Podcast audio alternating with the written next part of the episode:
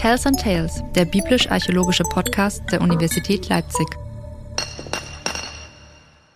Hallo und willkommen zu einer weiteren Folge mit mir und Hendrik. Heute wollen wir einen Kurztrip in den Libanon machen. Hallo Juliane, freut mich, heute wieder eine neue Folge mit dir zu machen. Wir reisen auch nicht alleine in den Libanon, sondern wir haben heute als Gast Jens Kammler, Professor für biblische Archäologie an der Universität Tübingen. Guten Morgen, Herr Kammler. Ja, guten Morgen. Äh, es freut mich, bei Ihnen zu sein und dass wir heute diese Reise zusammen unternehmen können. Meine erste Frage. Als biblischer Archäologe sich für den Libanon zu interessieren, das klingt erst mal ein bisschen seltsam. Also es ist ja so ein bisschen, scheint man da am Rand zu sein. Was macht den Libanon eigentlich so spannend als biblischer Archäologe? Also der Libanon gehört zu den wie man so sagen kann, zu den Ländern der Bibel. Äh, Sie haben völlig recht, äh, er liegt nicht im Zentrum ähm, der Welt des Alten Testamentes. Er liegt nicht im Gebiete Judas oder Israels, aber er liegt unmittelbar am Rand. Ähm, die Menschen, die im antiken Libanon lebten, waren unmittelbare Nachbarn der Israelitinnen und Israeliten. Ähm, und äh, das ist einer der Gründe, weshalb die Erforschung des Libanons auch aus biblisch-archäologischer Perspektive so spannend ist. Wir haben ja schon tolle Fotos ähm, gesehen von Ihrer Ausgrabung direkt mit Meerblick. Äh, Tel el-Burak, können Sie uns etwas dazu erzählen, warum dieser Platz so spannend für Sie ist? Der Tel el-Burak gehört zu den ganz wenigen Fundplätzen, die noch intakt sind. Äh, man muss sich vorstellen, der Libanon ist ja ein recht kleines Land, auch dicht besiedelt. Ähm, und ähm, überall im Land äh, herrscht rege Bauaktivität, so dass es nur noch ganz wenige Fundplätze direkt an der Küste gibt, die unversehrt sind ähm, und die man noch archäologisch erforschen kann. Und der im Süden des Libanon ist der Tel el-Burak eigentlich der einzige ungestörte Siedlungshügel. Und deshalb äh, haben wir uns ihn ausgesucht äh, und dort 2001 mit den Ausgrabungen begonnen. Ähm, die Archäologie im Libanon ist deshalb auch wichtig, weil hier über lange Jahre hin ähm, keine archäologischen Arbeiten möglich waren während des sogenannten libanesischen Bürgerkrieges. Und äh, in dieser Zeit in den 1980er Jahren äh, und frühen 1990er Jahren sind in den Nachbarländern sehr viele Ausgrabungen ähm, äh, abgelaufen, so dass es hier einen Nachholbedarf im Libanon gibt. Äh, und äh, wir gehören zu den ganz wenigen internationalen Forschungsprojekten, die im Libanon arbeiten dürfen und können. Äh, und ähm, man kann fast sagen, im Libanon auszugraben ist auch deshalb wichtig, weil jeder einzelne Stein zählt, um eben diese Forschungslücken füllen zu können im Vergleich zu den Nachbarregionen. Sie haben ja auch eine äh, extreme Bandbreite an Epochen auf dem Tel el-Burak. Ähm, ich habe ja auch äh, da die Wandmalereien schon gesehen. Ähm, was gibt es, also was für eine Bandbreite hat denn dieser Fundort? Von wann bis wann hat er existiert? Also hier kann ich sagen, die Bandbreite ist viel kleiner, als wir das am Anfang dachten. Ähm, als wir am Strand standen und diesen mächtigen 17 Meter hohen Ruinenhügel vor uns gesehen haben und von Geografen und Geologen gehört haben, dass dieser Hügel auf keinen Fall ein natürlicher Hügel sein kann, sondern dass der äh, vollständig man-made ist, also aus antiken äh, Resten besteht steht, da waren wir schon sehr beeindruckt, denn 17 Meter ist eine imposante Höhe für einen antiken Ruinenhügel. Äh, und äh, deutet eigentlich darauf hin, dass er eine sehr, sehr lange äh, Besiedlungsdauer hat. Und beim Tel el-Burak haben wir im Verlauf der Ausgrabung aber dann festgestellt, dass das nicht so ist, sondern dass diese imposante Höhe ähm, auf eine der Hauptsiedlungsphasen am Tell zurückgeht, nämlich auf die mittlere Bronzezeit. Die beginnt etwa 2000 vor Christus. Und wir haben bei unseren Grabungen festgestellt, dass die Menschen Menschen, die in dieser Zeit hier lebten, etwas unternommen haben, was wir am Anfang gar nicht glauben wollten, nämlich dass sie mit ihren Händen, mit Körben, Hacken äh, einen künstlichen Berg hier aufgetürmt haben, mit einer Größe von 120 mal 120 Meter am Fuß und eben äh, mit einer Höhe von 17 Metern. Äh, und das war bisher so in der Archäologie an noch keinem anderen Ort nachgewiesen und es hat uns eine ganze Zeit lang gebraucht, bis bis wir diese Tätigkeit auch so rekonstruieren konnten. Ähm, und wir haben verschiedentlich gedacht, was haben die Menschen damals nur gemacht und warum haben sie das äh, gemacht? Ähm, wir glauben, dass wir eine sehr gute Antwort darauf gefunden haben. Sie haben nämlich in der mittleren Bronzezeit, also ungefähr 2000 vor Christus, vielleicht 1900 vor Christus, diesen künstlichen Berg hier errichtet, um darauf ein monumentales Gebäude stellen zu können, das dann eben nicht auf Strandhöhe, auf Meereshöhe stand, sondern äh, in einer Höhe von 17 Metern. Äh, und äh, das ist eben die eine Hauptsiedlungsphase, die mittlere Bronzezeit. Und dann blieb der Tell für rund 1000 Jahre nicht besiedelt. Ähm, und erst ähm, gegen 720 äh, vor kamen wieder Menschen zu dem Platz und haben entschieden, hier etwas bauen zu wollen. Das ist dann die Eisenzeit. Wir sind da schon tief in der Eisenzeit 2.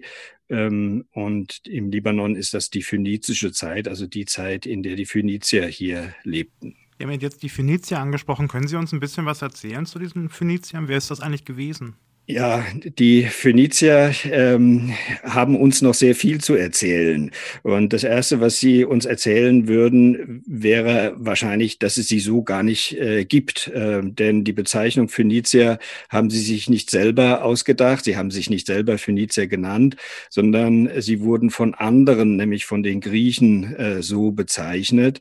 Äh, wir in der Forschung meinen mit Phöniziern ähm, diejenigen Menschen, die an der Küste des Ostmittelmeerraums, im Zentrum äh, der Küste des Ostmittelmeerraums, das heißt eben etwa im Gebiet des heutigen Libanon, äh, in verschiedenen Städten lebten.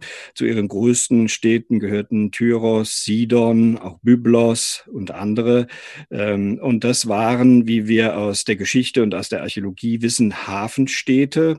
Ähm, die Menschen, die hier lebten, haben sich selber nicht als Phönizier bezeichnet, sondern als Einwohner ihrer äh, und Einwohnerinnen ihrer Städte, also als Türerinnen und Türer, als Sidonierinnen und Sidonier ähm, und äh, so weiter. Das heißt, diese Bezeichnung Phönizia ist eine ja, Fremdbezeichnung, die wir auch in der Wissenschaft heute benutzen, um die Bevölkerung dieser Städte ähm, in der Eisenzeit, also im ersten Jahrtausend vor Christus, äh, erforschen und beschreiben zu können. Ähm, wo Sie da gerade auch die Häfen und äh, den Handel ansprechen, Tel el-Burak liegt ja direkt ähm, am Strand äh, mit wunderschönem Meerblick. Und äh, ich und Hendrik, wir haben ja auch in Ashdod Yam in Israel zusammengegraben. Wir stehen direkt auf dem Tell, auf den Sanddümen und mhm. schuften.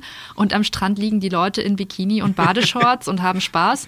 Und ähm, ist das bei Ihnen auf der Ausgrabung auch so? Also gab es da ähm, mal abgesehen von den Badenden, ähm, gab es da auch einen Hafen in der Nähe, der benutzt wurde für, ähm, für die Siedlung? Also ich finde, dass es ein ganz besonderes Privileg ist, äh, direkt am Meer ausgraben zu können. Sie werden das vielleicht auch bestätigen von Ihrer Erfahrung. Ich finde, dass es das etwas ganz Einzigartiges ist.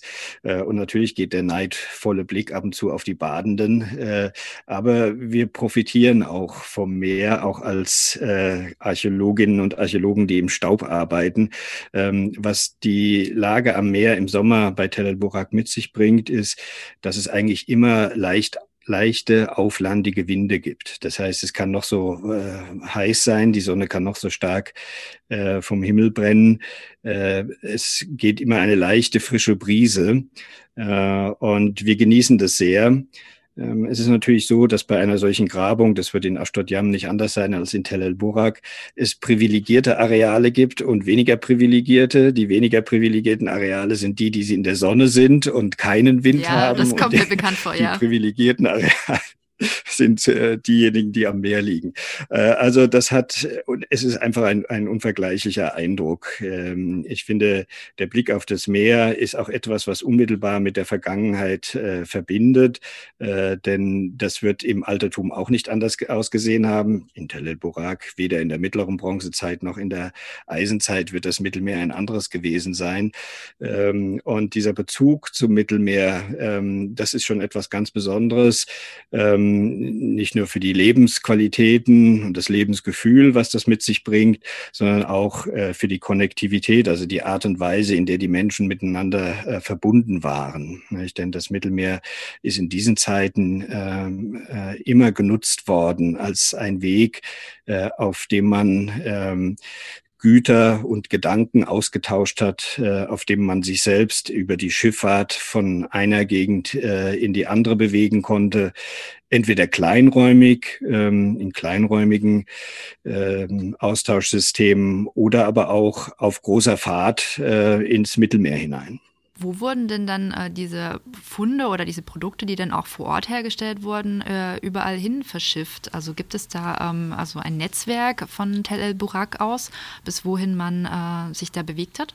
Also wir können das für beide Phasen, die wir haben, für die mittlere Bronzezeit, also diesen Zeitraum von ungefähr 1900 bis 1700 vor Christus, aber auch für die Eisenzeit, die bei uns äh, von circa 720 bis 500 ähm, äh, bis 350 vor Christus äh, besiedelt war. Also wir können das für diese beiden Phasen ganz gut nachvollziehen. Natürlich nicht in allen Einzelheiten, aber wir haben einen guten Eindruck davon, ähm, wohin die Netz, bis wohin die Netzwerke sich ausbreiteten. Äh, vielleicht zunächst zur mittleren Bronzezeit. Sie haben ja schon die Wandmalereien an diesem großen Gebäude angesprochen. Das im, die waren im größten Raum dieses monumentalen Gebäudes auf dem künstlichen Berg an die Wand äh, gemalt. Äh, und in den Malereien sieht man sehr deutlich die Einflüsse aus verschiedenen Regionen, aus dem alten Orient, aber vor allen Dingen auch Einflüsse aus Ägypten. Und diese Einflüsse gehen so weit, dass man darüber nachdenken kann, ob vielleicht äh, sogar ägyptische Künstler mitgewirkt haben äh, an der Erstellung der Wandmalereien.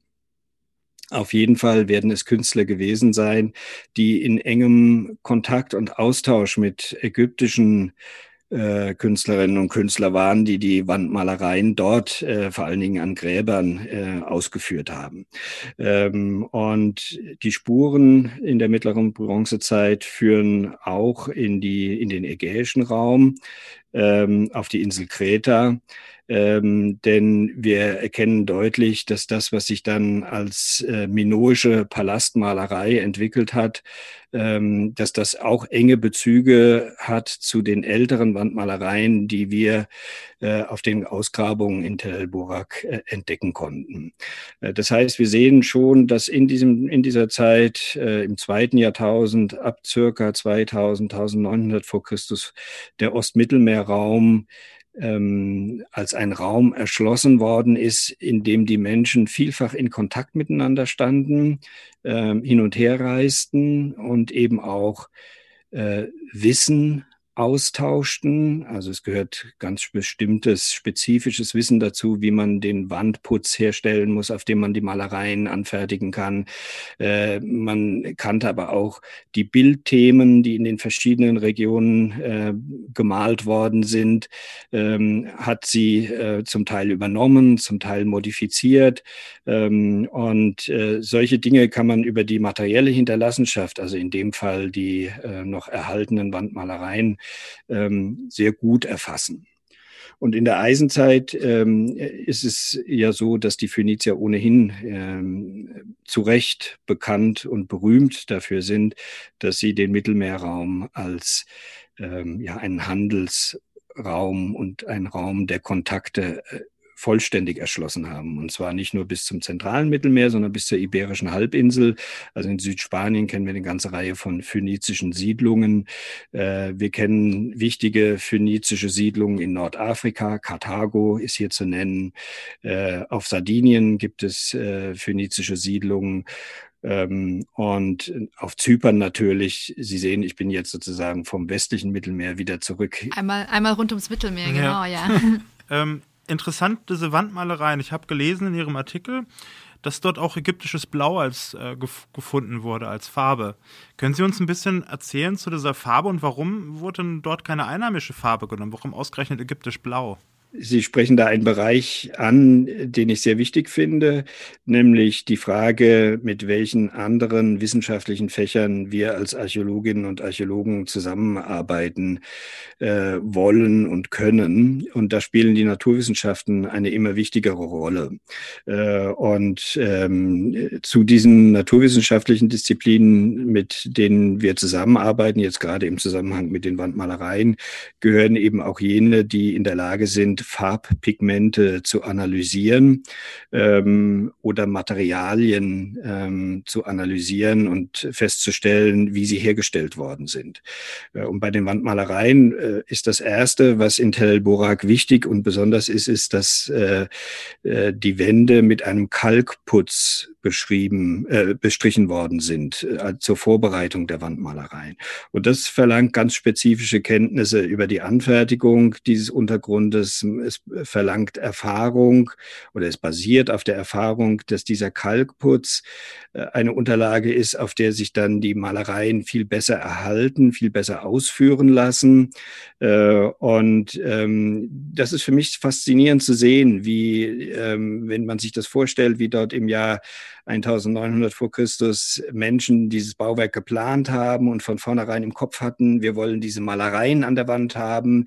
Wen brauchen wir jetzt? Welche Materialien brauchen wir, um diesen Bau ausführen zu können?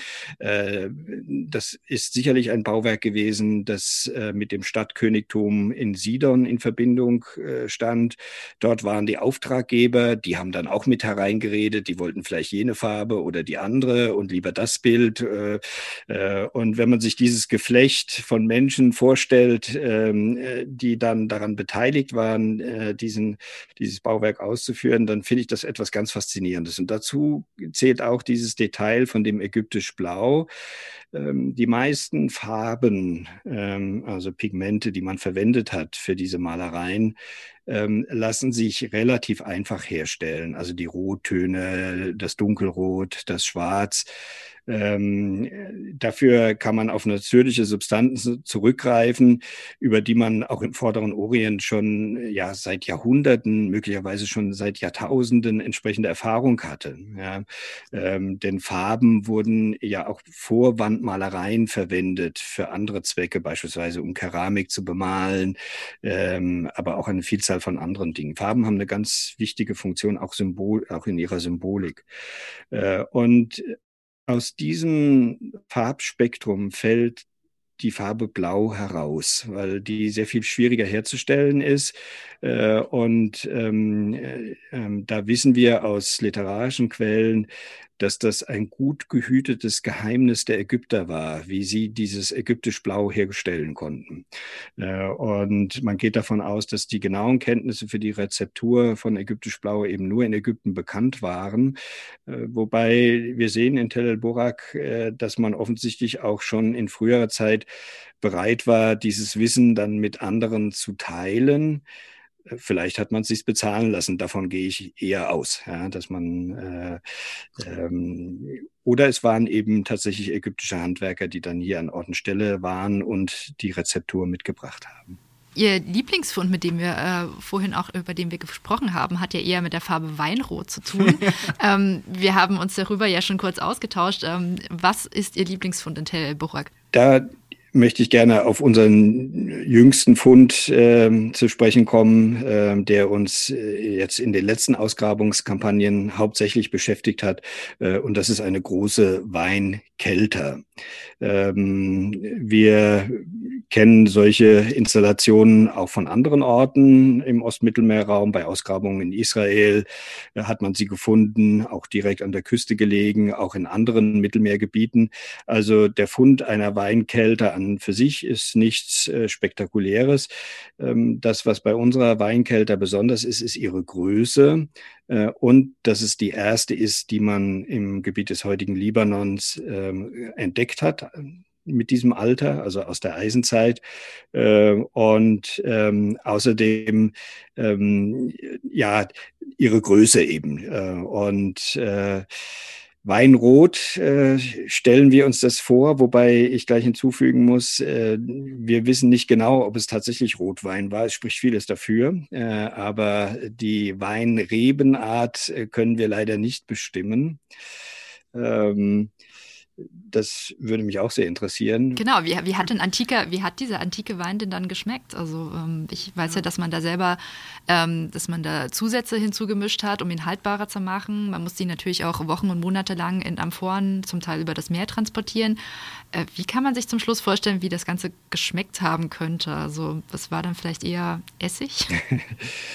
ja, der Wein äh, galt wohl in dieser Zeit, also ähm, ja, ab circa 700 vor Christus, ähm, nicht als in erster Linie als ein ähm, Luxus, luxuriöses Lebensmittel, sondern als ein Grundnahrungsmittel. Ähm, und äh, in dem Zusammenhang ähm, hat man also im, Bereich des Wein als Grundnahrung, hat man ihn wohl hauptsächlich mit Wasser verdünnt zu sich äh, genommen. Nicht? Und da spielt äh, Wein ähm, für die Aufnahme von Flüssigkeit tatsächlich im alltäglichen Bereich eine ganz wichtige Rolle. Ähm, und darüber hinaus äh, gehe ich aber davon aus, und das zeigen auch literarische Quellen, das zeigen auch äh, ikonografische Quellen zum Teil, das zeigt vor allen Dingen aber auch der archäologische Befund. Ähm, ich gehe davon aus, dass sich eben ab circa 750, 700 vor Christus im Ostmittelmeerraum durchaus auch so etwas entwickelt hat wie eine Weinkultur oder Weinkulturen. Äh, das heißt, dass man in jeder Region darauf bedacht war, den Wein auf eine ganz bestimmte Art und Weise herzustellen äh, und sich damit auch von anderen Weinanbaugebieten zu unterscheiden. Ähm, selbstverständlich der Meinung war, dass der eigene Wein der beste ist. Dabei ist äh, interessant, dass die Gefäße, in denen man Wein transportiert hat, sich zwar in der Grundform in etwa ähneln, aber doch charakteristische Unterschiede aufweisen von Ort zu Ort. Also das muss so etwas gewesen sein wie heute ein Etikett auf einer Weinflasche, also ein Merkmal, an dem man den Wein aus einer bestimmten Region äh, wiedererkennt. Ähm, und äh, mit der Entwicklung dieser Weinkulturen in den verschiedenen Regionen des Ostmittelmeerbereiches ähm, setzt eben auch eine Art der Verarbeitung des Weines ähm, äh, ein, die ganz bestimmt auf eine hohe Qualität des Weins abzielte. Also ähm, ich weiß nicht, wie es geschmeckt hat, aber ich bin mir sicher, ähm, dass äh, zum Beispiel die Leute, die bei uns in der Weinkelter Wein hergestellt haben, alles daran gesetzt haben, ein qualitativ hochwertiges Produkt, einen qualitativ hochwertigen Wein herzustellen und sehr gut in der Lage waren, äh, das geschmacklich ähm, also auch ähm, in hervorragender Weise zu steuern. Äh, und das kann ich nicht beweisen, aber ich finde so der Gesamtzusammenhang der Archäologie, so wie wir ihn heute sehen, spricht sehr dafür, ähm, dass man also keineswegs Wein ähm, als billigen Fusel produziert hat, äh, damit man möglichst viel Wasser drüber schütten konnte. Wie groß war denn das Produktionsvolumen von Ihrer Anlage? Sie meinten ja, das ist eine der größten, die Sie bisher gefunden haben. Ähm, wie viele Liter kann man kann man denn daraus produzieren?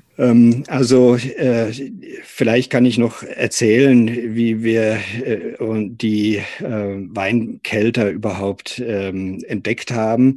Ähm, wir hatten im Jahr 2005 ähm, einen sogenannten Hangschnitt durchgeführt äh, und waren am Fuße des Tells von Tel Borak ähm, eigentlich schon längst außerhalb der Siedlung, sozusagen jenseits von Gut und Böse, und sind dann zu über, unserer Überraschung ähm, auf ein aus Mörtel äh, gefügten kleines Mäuerchen gestoßen, zehn Zentimeter breit, aber mit einem sehr festen Mörtel gebaut. Äh, und wir haben von dieser Wand ähm, nur eine Strecke von circa 20 Zentimeter in unserem kleinen Suchschnitt ähm, vor uns gehabt äh, und haben uns immer gefragt, was ist das jetzt hier außerhalb der Siedlung äh, mit einer solchen Qualität gebaut? Ähm, und das war eben im Jahr 2005 und wir hatten immer gesagt, eines Tages müssen wir zu dieser Stelle zurückkehren. Genau, die besten Funde macht man immer am Ende der Ausgrabung. ja, genau.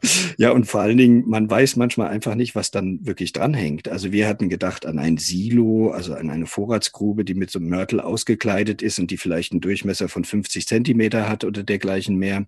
Äh, und es stellte sich dann aber heraus, dass äh, das wirklich nur ein kleiner Fissel war von dem, was wir zuletzt dann im Jahr 2018 vollständig freilegen konnten, nämlich diese Weinkelter, die eigentlich die Größe eines Hauses hat. Ja, ähm, also eine Weinkelter der damaligen Zeit besteht aus einem Sammelbecken und von die, auf dieses Sammelbecken waren wir per Zufall 2005 gestoßen und zwar nur auf 20 Zentimeter der Ummauerung dieses Sammelsbeckens. Das selber, das Sammelbecken hat eine Größe von zweieinhalb Meter ähm, mal zweieinhalb Metern äh, und ähm, ist nur ein Teil der Kelter. Der größere Teil besteht äh, aus einem Tret Becken, müsste eigentlich sagen Tretpool.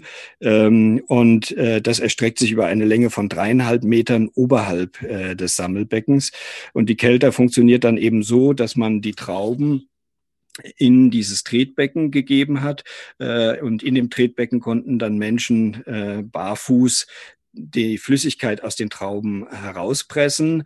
Das wurde über einen kleinen Kanal dann in das Auffangbecken äh, geführt und dort ähm, sammelte man die Flüssigkeit und dort fand auch ein erster Vorgang der Gärung statt, also der Umwandlung des Traubensaftes äh, in Wein. Äh, und wir haben ausgerechnet, dass das Fassungsvermögen unseres Sammelbeckens bei über 5000 Litern lag. Es stellt natürlich auch einen enormen Wert dar. Es zeigt aber ganz eindeutig, dass man den Wein, den man hier produziert hat, nicht für den eigenen Hausbedarf äh, produziert hat, sondern äh, dass man hier Überschuss produziert hat, den man dann äh, sehr wahrscheinlich von Sidon aus über die Mittelmeerschifffahrt in den Weinhandel im Mittelmeer einspeisen konnte. Es ist also sidonischer Wein, den man südlich von Sidon in der Küstenebene hergestellt hat, in großem Umfang äh, und äh, der, wie wir aus unseren Ausgrabungen gelernt haben, offensichtlich ein wichtiges Handelsprodukt der, äh, der Sidonier, also der Phönizier, die in Sidon waren, lebten, äh, war. Hat man denn diesen Wein äh, auch in das antike Israel und Juda verschifft, nach Süden? Davon gehen wir aus. Dort hat man allerdings auch selber Wein produziert Israel und Juda selber waren ja eher inländische äh, Kulturen und weniger stark auf äh, äh, Seefahrt und Schifffahrt bezogen. Ähm, Im Süden äh, lebten an der Küste die Philister in ihren Städten.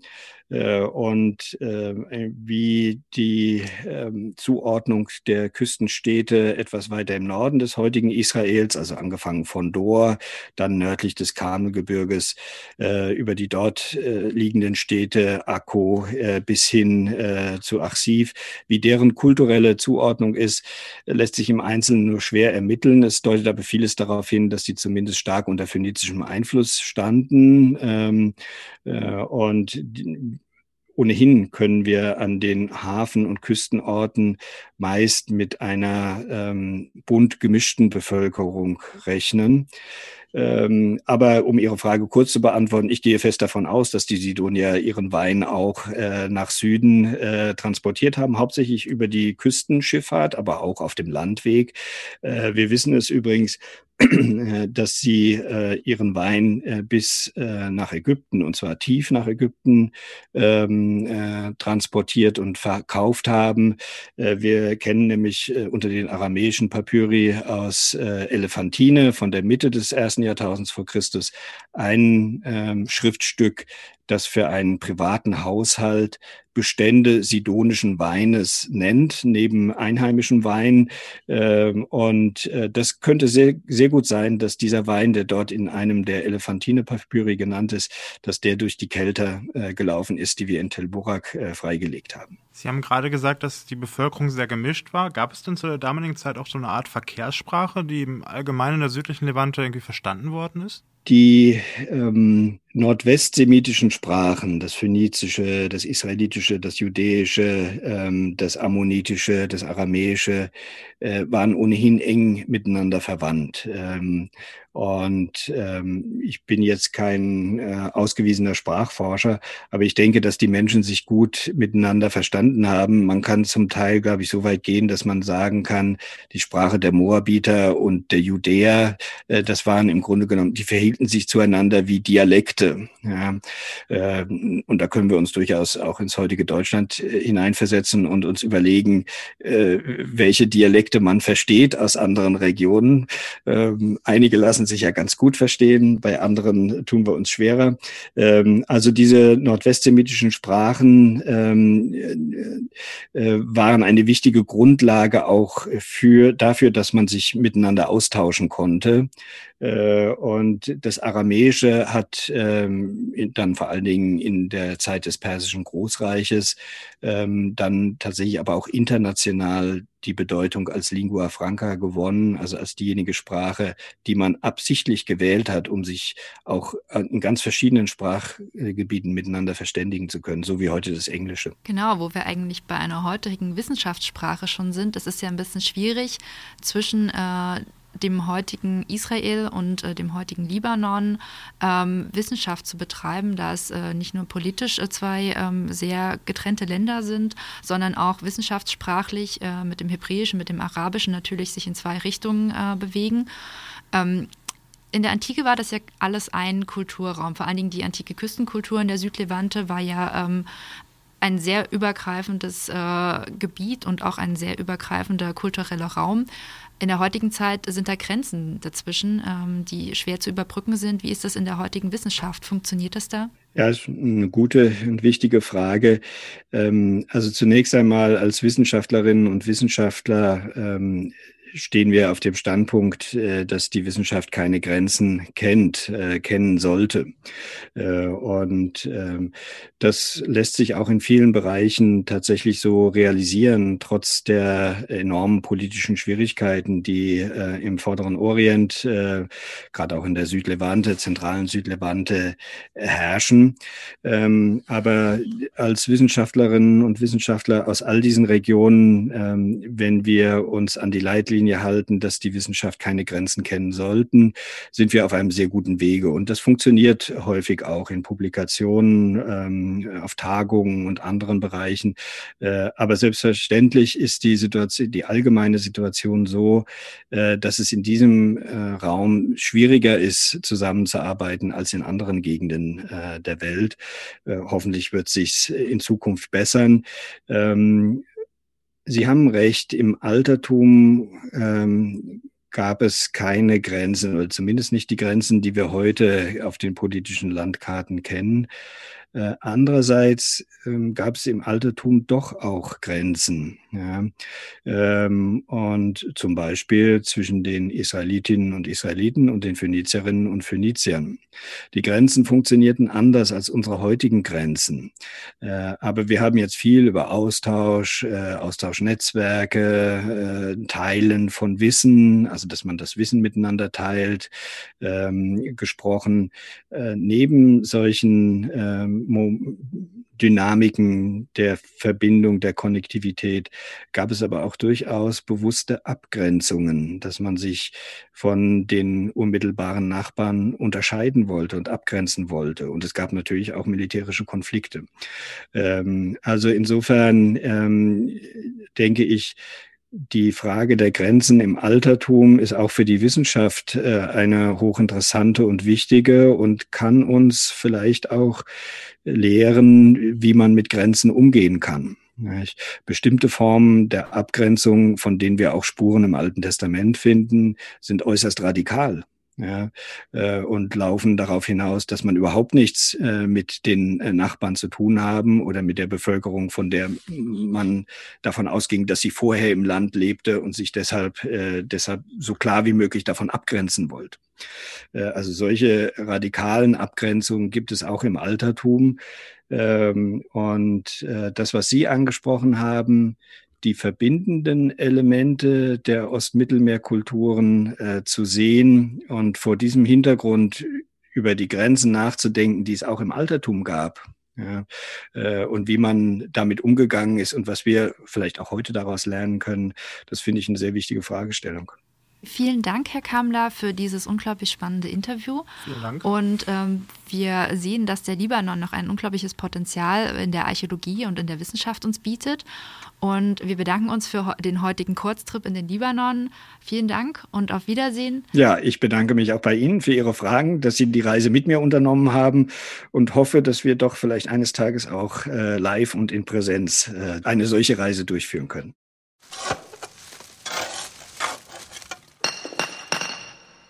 Das war's also zu den deutsch-libanesischen Ausgrabungen in Tel el-Burak im Südlibanon und den Phöniziern. In der nächsten Episode wird es mit Anna-Elisa Zernecke zurück in eine Zeit gehen, in der die Schrift und das Schreiben sich anschickten, Mode in der Welt zu werden.